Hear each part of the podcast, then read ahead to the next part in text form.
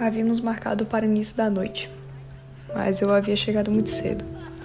À minha frente, o horizonte escurecia e Poente desfilava suntuoso as suas cores por detrás da ponte Presidente Dutra. Era a hora da redenção do sol soberano do sertão. O dia havia sido especialmente lindo naquela data. O céu desceu sua longa cortina azul de uma luz viva e alegre sobre o mundo, foi retirando aos poucos, conforme o transcorrer das horas, dando espaço à luxuosa dança do ocaso. Às vésperas do crepúsculo, o sol tingira-se de um rosa elétrico, como se quisesse estampar em si o farfalhar de asas da última revoada de flamingos na Lagoa dos Ouvidos, ao entardecer.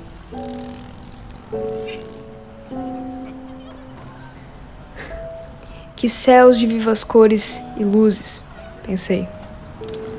No horizonte, o fim do dia descortinava-se para o rio, uma diluição vasta de matizes e cores. Brandos reflexos da chama laranja do sol ainda disputavam espaço com a melancolia azul da noite que descia. Uma memória espectral do sol, um adeus terno de luz. O dia à minha frente sendo engolido pela garganta voraz do velho Chico. Cidade à beira do rio refletia-se nas águas negras do São Francisco, que àquela hora fundia-se com a noite escura e impenetrável. Negro rompido apenas pelas luzes da orla do outro lado, que se alongavam no reflexo esticado, como se Juazeiro estivesse erguida, sob mil pilastras iluminadas de uma luz bruxuleante. Sozinha naquele banco de pedra improvisado, eu amava e abençoava a beleza do mundo ao redor. Ninguém me prestou muita atenção naquele local e horário, aula de petrolina às sete e meia da noite. Eu era apenas mais uma das muitas criaturas que transitavam e ocupavam aquele calçadão. Todos naquela rua pareciam ter encontro marcado. Andavam com o passo firme de quem está convicto de que aquela estrada em que pisa fora, construída exclusivamente para trilharem até seu destino. O surdo trovoar dos carros em tráfego, riscado pelo som de dezenas de vozes, anestesiava minha mente. A cidade parecia um imenso ser vivente, com voz roubada dos transeuntes, arquejava e afava, e era possível sentir o seu hálito quente e abafado naquela noite de dezembro. 7h40. Outra vez atrasado. Olhei em volta, desafiando com a minha miopia a luz sonolenta dos postes que iluminavam a Avenida Cardoso de Sá. Enxerguei. Assisti teu caminhar ao longe, teu gingado contra a luz tênue. Um trotar meio manco, culpa de um machucado ainda recente no joelho.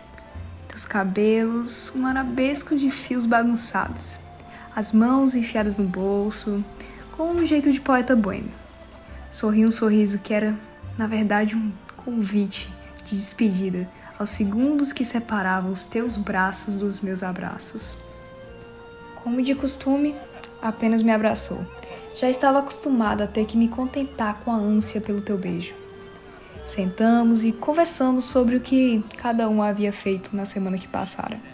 Sempre achei engraçada a trivialidade das conversas de quem se ama.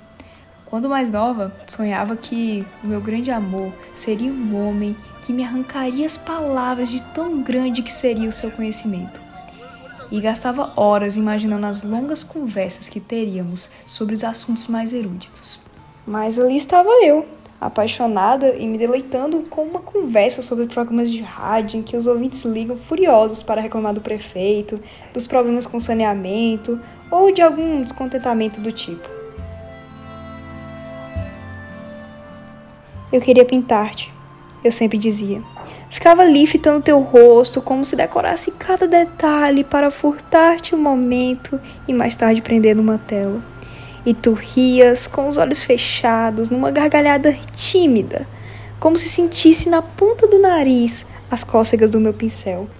Por um momento, confundi a tua voz com as batidas do meu coração, e foi como se tivesse o teu riso pulsando meu peito. Senti o teu beijo, tão suave quanto o roçar de pétalas de rosa. A vontade era abrir os olhos para fitar os teus tão perto do meu.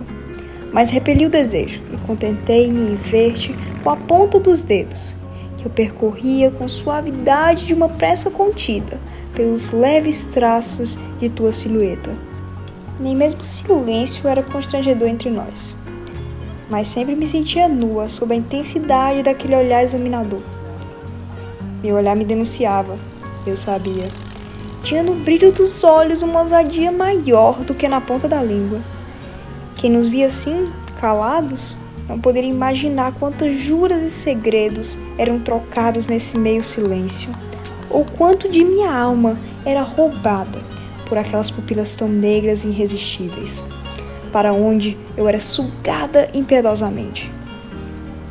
Verdadeiras singularidades gravitacionais presas em um rosto tão angelical. Detestava o despreparo que tinha para esses sentimentos sazonais. Queria mesmo era não senti-los, ou não temê-los.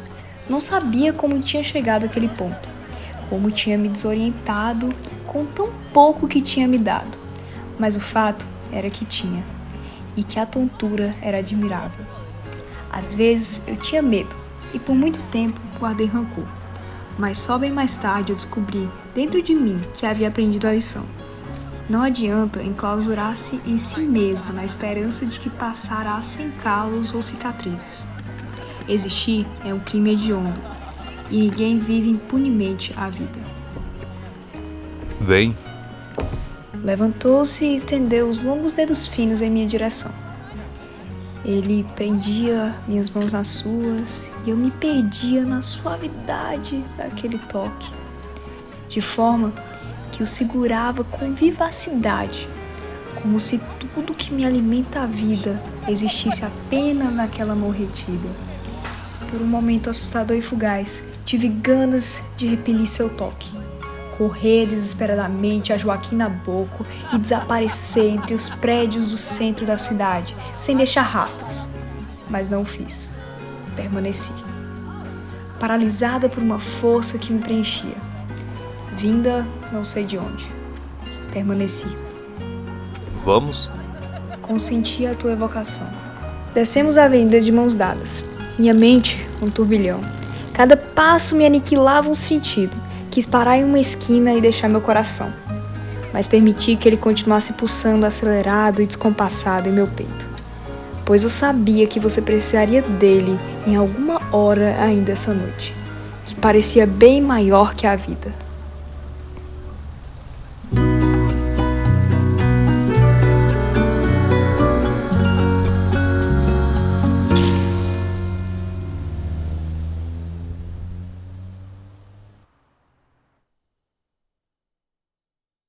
Este foi o primeiro episódio do podcast Vale um Conto, intitulado Foge Coelho, uma produção do Mídia Jovem Sesc Petrolina.